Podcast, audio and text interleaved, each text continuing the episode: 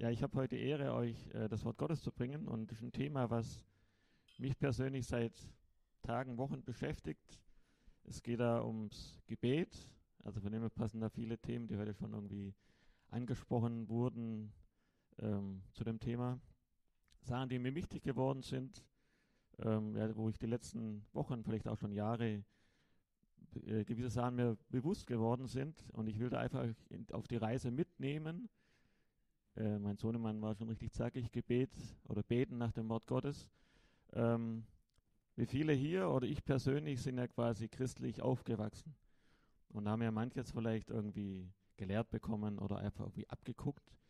Und äh, so eine Entwicklung, die bei mir schon seit ein paar Jahren da ist, dass ich immer wieder ins Wort Gottes reingucke und gucke, wie passt denn so meine christliche Erziehung wirklich auch zu dem, was das Wort Gottes sagt. Ja. Und von dem her, heute in der Predigt, wo es um Gebet oder Beten nach dem Wort Gottes geht, hör zu. Vielleicht ist vieles bekannt und du fühlst dich bestärkt. Vielleicht an manchen Punkten vielleicht herausgefordert. Also von dem her macht dein Herz weit und Gott möchte, glaube ich, zu uns an dem Punkt einfach reden. Ich will kurz beten. Vater Himmel, ich möchte dir danken für dein Wort und auch dir danken für ja, das, dass du durch dein Wort zu uns redest. Ich möchte dich bitten, dass du redest durch den Heiligen Geist, dass unsere Herzen offen sind, fruchtbare Böden sind, sodass dein Wort hineinfallen kann und Frucht bringen kann. Amen. Ähm, passend zu dem, was die Anke gesagt hatte, gibt es tatsächlich ähm, Sachen, Dinge, die können wir als Menschen nicht tun. Also der Schwab ist ja, sagen wir so, jemand, der immer was tun möchte, schaffe, schaffe Häusle bauen. Und wir möchten oft Sachen einfach machen, also sind aktiv. Und es ist wichtig, dass wir das tun, was Gott von uns verlinkt oder verlangt. Aber es gibt auch Dinge, die möchte Gott selber tun. Da sollen wir selber gar nichts tun und das sollen wir auch akzeptieren. In der Offenbarung 3, Vers 14 spricht zum Beispiel die Bibel zu der Gemeinde Laodicea. Die Gemeinde, wenn man jetzt diese Gemeinden in der Offenbarung so kirchengeschichtlich betrachtet, die Gemeinde, die auf unsere jetzige Zeit quasi spricht. Und diese Gemeinde, sagt Jesus, spricht von sich selber, ich bin reich, ich habe Überfluss und mir mangelt es an nichts, wie ihr lesen könnt. Und bei aller Erkenntnis, die wir haben, auch über geistliche Wahrheiten, gibt es Dinge, die können wir nicht tun. Also ich finde jetzt hier aus dieser Bibelstelle spricht da sehr viel Stolz und auch Abhängig und Unabhängigkeit von Gott raus. Und es gibt wirklich Dinge, die können wir nicht tun. Es gibt Dinge, da möchte Gott gar nicht, dass wir was tun, sondern Gott möchte, dass wir ihn darum bitten. Und also Dinge, die ausdrücklich er tut, um uns auch in Abhängigkeit zu belassen, sodass wir letztendlich ihn brauchen und darum beten müssen. Und in Jakobus 4 schreibt wahrscheinlich der Jakobus, dass im Leben eines Gläubigen, einer Gemeinde folgendes passieren kann. Könnt ihr gleich lesen. Da steht, woher kommen die Kämpfe und die Streitigkeiten unter euch? Kommen sie nicht von den Lüsten, die in euren Gliedern streiten? Ihr seid begehrlich und habt es nicht, ihr mordet und neidet und könnt es doch nicht erlangen. Ihr schreitet und kämpft, doch habt ihr es nicht, weil ihr nichts bittet. Ihr bittet und bekommt es nicht, weil ihr in böser Absicht bittet, um es in euren Lüsten zu vergeuden. Und es passiert im Leben von Gläubigen, von der Gemeinde, dass man Bedürfnisse hat. Und hier sagt die Bibel, wenn wir diese Bedürfnisse, die wir haben, nicht geistlich auf dem richtigen Weg erfüllen, dass es dann in Gemeinden oder unter Gläubigen zu Streitigkeiten und zu Kämpfen kommen kann. Und es gibt sogar Punkte, wo wir vielleicht neidisch auf den anderen sind, weil der eine tolle Begabung hat, so toll singen kann wie der Thias, oder so toll Piano spielen kann wie die Karin. Ähm, oder vielleicht mal irgendein ähm, ein, ein Mangel empfindet und wir dann ähm, Mangel empfinden und be bekommen es nicht, wenn wir gar nicht darum bitten. Ja, also wir sind da so im Neid und so in der, äh, in dem Mangel, in der Mangelerscheinung, dass wir gar nicht darum bitten. Und es kann aber genauso auch sein, dass wir, ähm, wir zwar darum bitten, aber es trotzdem nicht bekommen, weil unsere innere Gesinnung nicht in Ordnung ist, wir eher, sagen wir, nach unseren Lüsten, Bedürfnissen bitten, also eher fleischlich bitten. Und das heißt, dass wenn wir als Gläubige, die das vollkommene Opfer Jesu verstehen und Gott dienen, dass wir nicht einfach anfangen, anhand unserer Bedürfnisse zu handeln, sondern dass wir genau unterscheiden, wo möchte Gott, dass ich was tue und wo will er, dass ich nichts tue, sondern dass ich ihn still vor seinem Angesicht bin, bete und erwarte, dass er eingreift. Es gibt tatsächlich Dinge, die kann nur Gott tun. Und es gibt auch Dinge natürlich, die wir selber tun können, die auch äh, in Gottes Wort stehen. Und deshalb muss man dann biblisch ganz genau unterscheiden, wenn wir da gucken, wo sollen wir beten und wo sollen wir zum Beispiel glauben, dann werden wir vor vielem bewahrt. Und interessant ist auch, wenn die Bibel in der Befehlsform spricht, also sagen wir wir sollen zum Beispiel bitten, dann meint es Gott auch ernst, dann sollen es aber ich tun. Und das Schöne ist, wir können das tun, was Gott in seinem Wort sagt, weil wir den Geist des Glaubens haben. Den wir, wenn wir wiedergeboren sind, haben.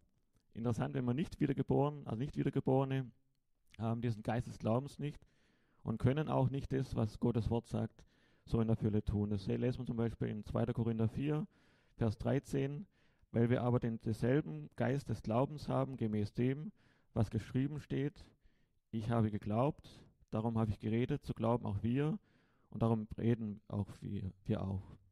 Also wenn wir den Geist des Glaubens haben, können wir das, was das Wort Gottes sagt, auch tun. Interessant, wenn man am Anfang der Bibel geht, direkt 1. Mose 4, Vers 26 zum Beispiel, der Sündenfall, Kain und Abel, ja, die Sünde nimmt immer mehr zu, ähm, sehr viel Mord. Und interessant finde ich, dass da völlig unerwartet im 1. Mose 4, Vers 26 steht, damals fing man an, den Namen des Herrn anzurufen. Also dass auf der einen Seite diese, diese Finsternis stark zugenommen hat, aber genauso auch man anfing, den Namen des Herrn anzurufen. Und das finde ich ein Hinweis, dass wenn die Finsternis geschieht um uns herum, also ich empfinde es schon auch, dass um uns herum in der Gesellschaft ähm, Finsternis geschieht und auch zunimmt, dann ist Gebet eine unabdingbare Notwendigkeit, dass wir beten. Und ich wiederhole mich, es gibt tatsächlich manche Dinge, die können wir nicht regeln. Also sind zwar coole Organisatoren, aber die können wir nicht regeln. Da können wir sagen, was wir wollen, da können wir tun, was wir wollen und es passiert gar nichts. Weil, warum? Weil wir beten müssen.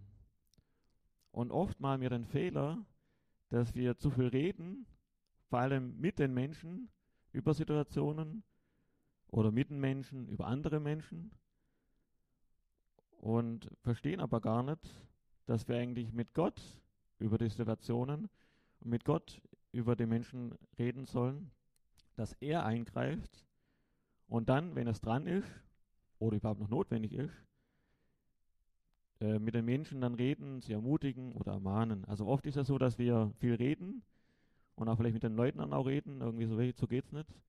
Und wenn wir es andersrum machen würden, wir würden mit Gott reden, könnte es sein, dieses Gespräch ist dann gar nicht notwendig, weil Gott eingreift. Oder das Gebet, also das Gespräch ist trotzdem notwendig, aber Gott hat dann schon einiges an den Herzen gemacht. Interessant ist im Johannes 9, da gibt es diese Stelle, wo dieser Blindgeborene von Jesus geheilt wird. Interessant, ein Zeichen damals oder generell im Alten Testament, dass es gibt drei Wunder, die quasi nur jemand machen kann, der ein Messias ist. Und gerade diese Heilung eines Blindgeborenen war ein Beispiel oder ein Wunder, wo klar war für die Leute damals, das könnte der Messias sein.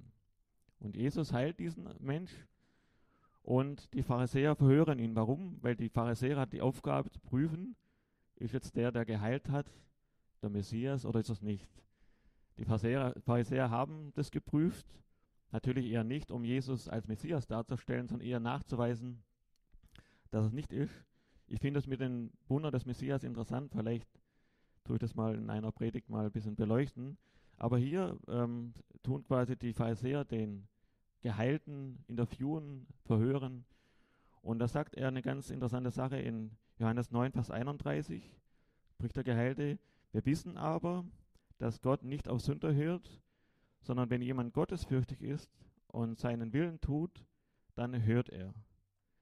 Das heißt, im biblischen Gebet, wenn wir quasi anhand der Bibel beten, dann funktioniert es nur, wenn ich, zum Beispiel anhand 1. Johannes 1, Vers 7, wenn ich im Lichte bin, wie er, also wie Gott im Lichte ist, wenn ich in der Reinigung durch Jesu Blut unterwegs bin, wenn ich gerecht vor Gott stehe. Das heißt, Gebet ist es immer wichtig, dass wir mit Gott in Ordnung sind.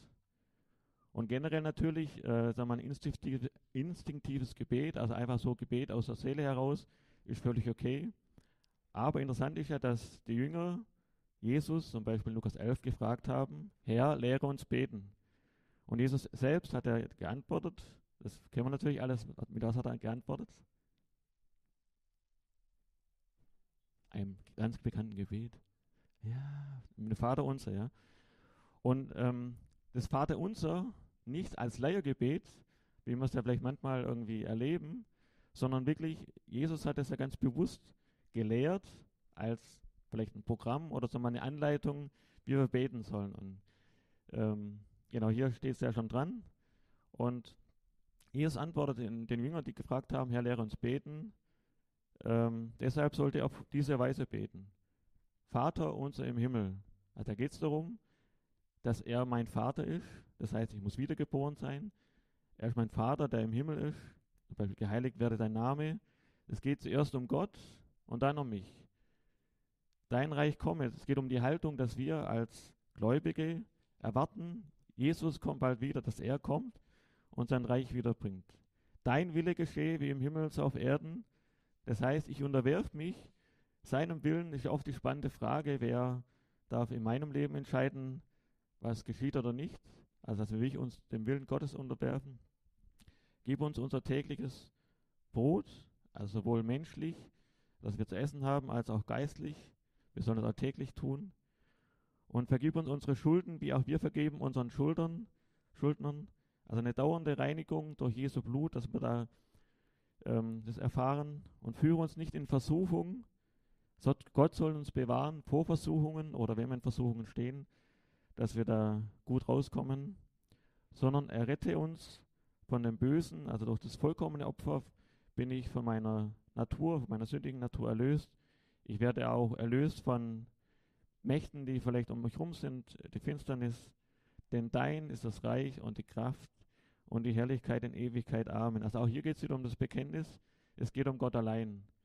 Und Jesus hat dieses Vater, Vater unser uns gegeben, nicht als wie gesagt, Leiergebet, wo man schnell irgendwie runterbetet, so als äh, Punkt, sondern wirklich als Anleitung, wie wir beten sollen.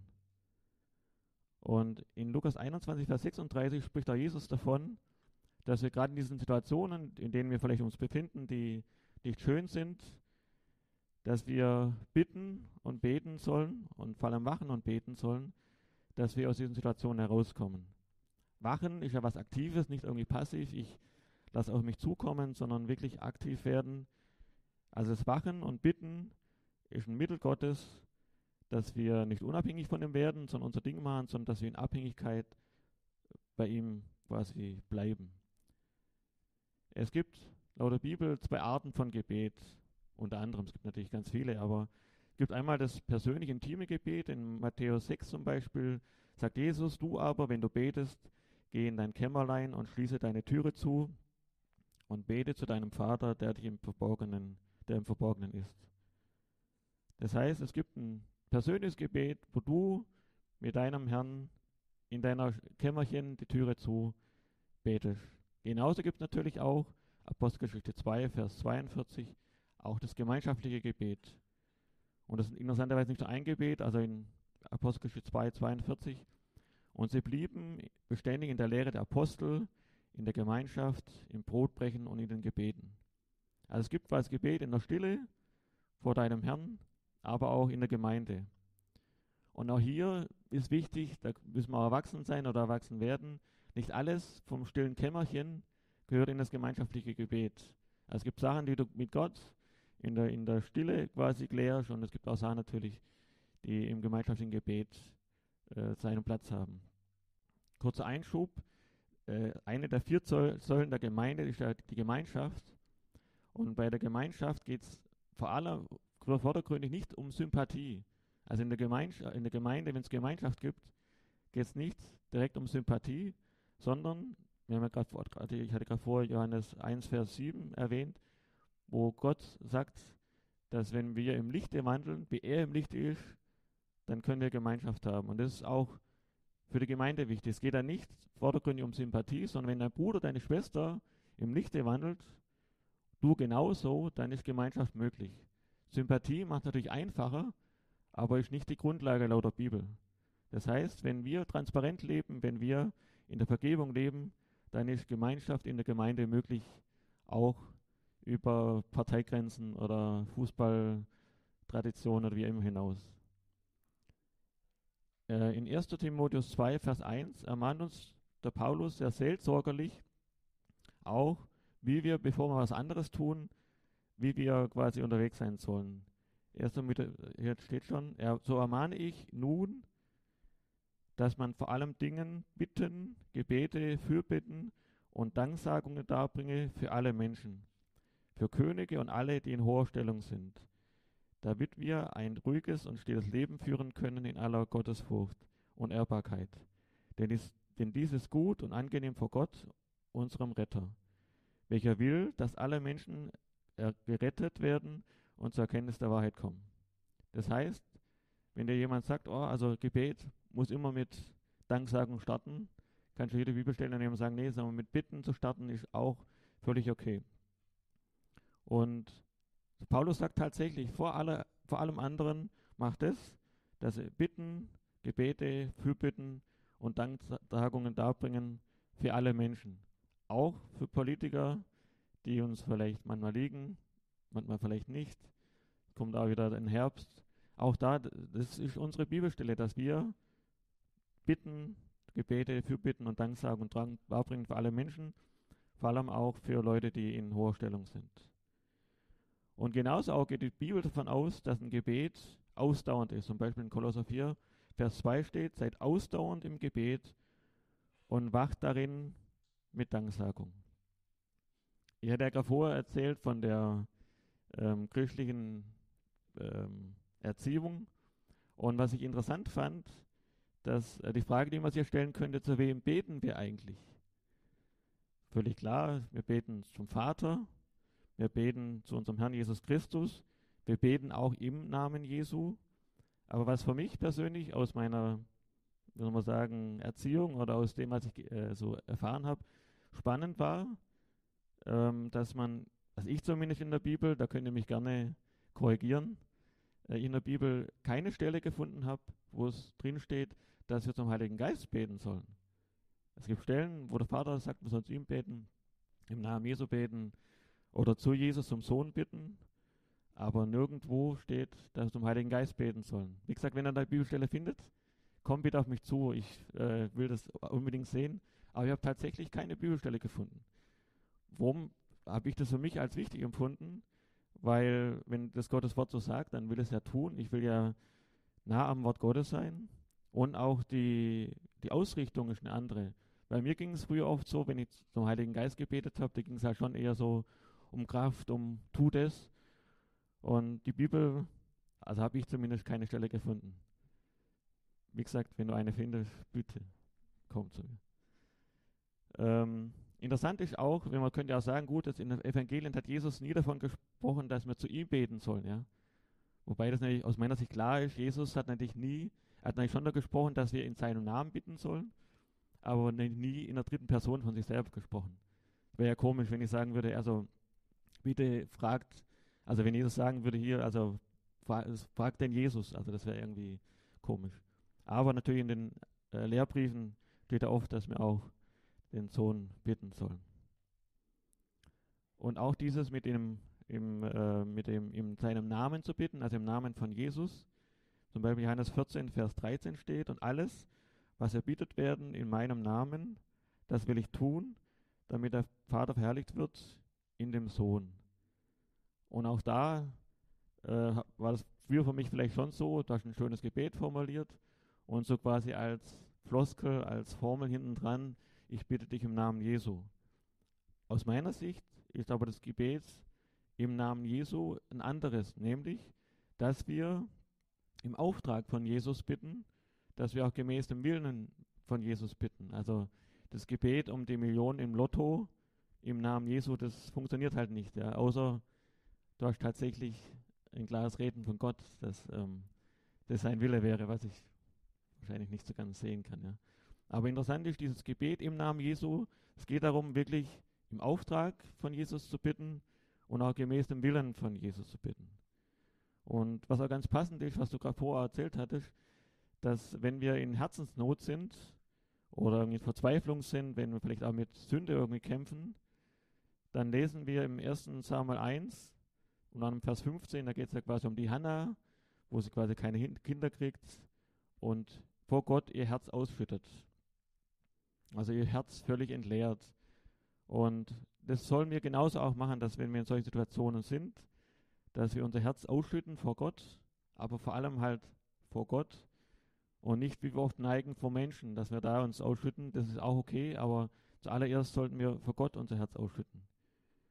Und so ist es dann auch, dass wenn wir unser Herz ausschütten, in unserer Not, in unseren Bedürfnissen, dass wir abhängig von Jesus bleiben. Interessant ist ja genauso, ist vielleicht klar ein Riesenthema, aber interessant ist genauso, dass manche Dinge, da sollen wir gar nicht beten, sondern da sollen wir nur glauben. Es geht zum Beispiel darum, wenn du mit einer Sünde irgendwie kämpfst, dann könnte ja sein, dass du jetzt den Eindruck hast, du musst immer beten, Gott, befreie mich von dieser Sünde. Aber faktisch, wenn man Römer 6, Vers 6 reinschauen, da steht, dass wir, wenn wir wiedergeboren sind, mit Christus mitgekreuzigt wurden. Also steht, wir wissen aber dieses, dass unser alter Mensch mitgekreuzigt worden ist, damit der Leib der Sünde außer Wirksamkeit gesetzt ist, sodass wir der Sünde nicht mehr dienen. Das heißt, wenn wir wiedergeboren sind, dann sind wir mit Christus mitgekreuzigt. Und auch in Römer 6, Vers 11 steht dann, und so auch ihr haltet euch selbst dafür, dass ihr für die Sünde tot seid, aber Gott für Gott lebt in Jesus Christus, unserem Herrn. Das heißt, an der Stelle klar ist nicht wichtig, dass wir vor Gott kommen und das vollkommene Opfer Jesu in Anspruch nehmen, dass wir im kindlichen Glauben vor Gott kommen, dass wir da Reinigung erfahren und auch das Blut Jesu annehmen und dann diese Macht der Sünde bricht.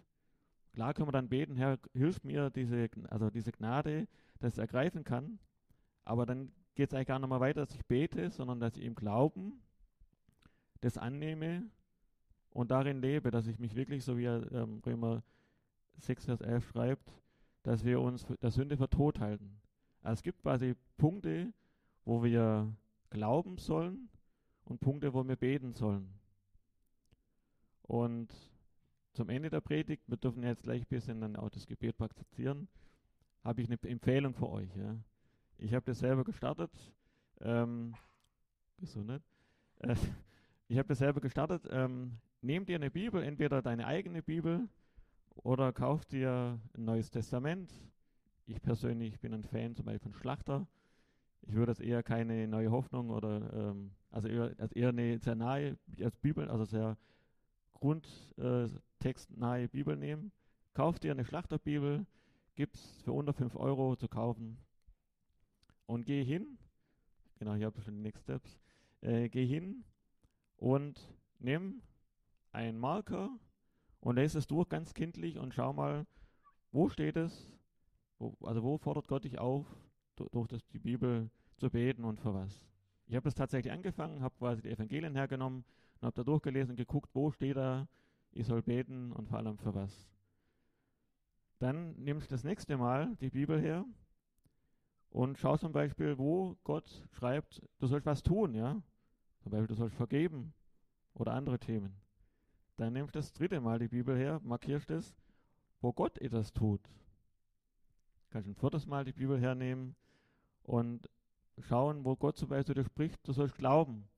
Du kannst natürlich alles auf einmal machen, ja, das ist quasi die, die hohe Kunst. Aber ähm, ich habe tatsächlich angefangen, wie gesagt, in den Evangelien zu gucken, wo spricht wirklich Gott, wo was wir beten sollen, vor allem für was. Interessant fand ich zum Beispiel auch, dass Jesus für das Essen gedankt hat, ja. Ähm, also gut, wenn man da in den Grundtext rein oder sagen mal Hebräisch guckt, heißt segnen auch danken, ja.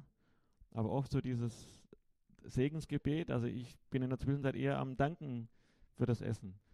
Aber das, warum sollen wir das tun? Das hilft, dass wir ähm, in unserem Kopf was passiert, dass sie nämlich Sachen sortieren, dass wir uns immer mehr klar werden, wo will Gott, dass ich bete und für was ich bete, wo will Gott, dass ich glaube, wo will Gott, dass ich handle. Und äh, so kommen wir immer mehr dann halt in ein biblisches Verständnis rein und in Täuschungen hören zum Beispiel auf. Es könnte ja sein, du betest immer, dass Gott dich von der Sünde rettet und du wunderst dich, warum Gott nicht antwortet oder nichts passiert. Und so können halt quasi Enttäuschungen dann weniger werden, indem du mehr wortgemäß betest. Eine Zusammenfassung, es gibt Sachen, die können wir nicht tun, die kann nur Gott tun. Und wir sollen in Abhängigkeit zu ihm darum bitten. Fürs Gebet ist wichtig, dass wir im Lichte sind, also dass wir quasi in der Vergebung von Gott durch das vollkommene Opfer Jesu leben, das Vaterunser, dass wir es nicht als Floskel, als Lehrgebet quasi verwenden, sondern wirklich als ein, eine Anleitung von Jesus, wie wir beten sollen, dass wir uns bewusst sind, dass es ein Gebet gibt im stillen Kämmerlein, aber auch ein gemeinschaftliches Gebet, dass wir vor allem mit Bitten, Gebeten, Frühbitten und Danksagungen für alle Menschen darbringen. Die Frage, zu wem beten wir, müsst ihr euch selber beantworten, aber wie gesagt, mir wurde es klar, dass ich zum Vater und zu Jesus bitte. Wenn wir im Namen Jesu bitten, dass wir im Auftrag und im Willen von Jesus bitten. Die Frage ist, wo sollen wir beten, wo sollen wir glauben, dass wir unser Herz vor Gott ausschütten und lehren und nicht zuallererst vor Menschen. Und für mich persönlich auch äh, die, wieder ganz neu der Weg, zurück ins Wort zu gehen, zu gucken, wo möchte Gott tatsächlich von mir, dass ich bitte, wo möchte, dass ich glaube, wo möchte auch, dass ich was tue. Und deswegen, Next Step, auch jetzt, ähm, vielleicht auch jetzt äh, anschließen, ich übergebe an den Daniel, dass wir dieses Vaterunser nicht als Leiergebet verwenden, sondern ganz neu wieder als Anleitung empfinden. Und ich lade dich ein, das ist eigentlich ein Invest von dich, aber es wird dir auf jeden Fall gut tun. Nimm dir eine Bibel her und lese mal systematisch durch. Einfach, für mich persönlich war es interessant zu sehen, wo habe ich vielleicht einfach ein bisschen was übernommen und was ist tatsächlich wortgemäß. Ich würde im Gebet schließen und dann können wir gerne weitergehen. Ja, Vater ich danke dir für dein Wort und ich danke dir auch, dass wir zu dir reden dürfen, dass wir bitten dürfen. Und so möchte ich bitten, dass du uns immer mehr hilfst oder uns ganz neu wieder hilfst, dass wir dich gemäß deines Wortes dich bitten, dass wir uns immer mehr klar werden, wo du möchtest, dass wir bitten, wo du möchtest, dass wir glauben, wo du möchtest, dass wir handeln. Ja, ich möchte dich bitten, dass du mir persönlich, aber auch uns als Gemeinde ganz neu das Gebet wichtig machst, dass wir vor dich kommen, dass wir auch vor dir unser Herz ausschütten, dass wir im stillen Kämmerlein beten, aber genauso auch hier in der Gemeinde. Da möchte ich bitten, dass du, Vater im Himmel, durch deinen Heiligen Geist das wirklich wirkst, dass es ja in unserem Leben wir wirklich dein Wort immer mehr umsetzen können. Amen.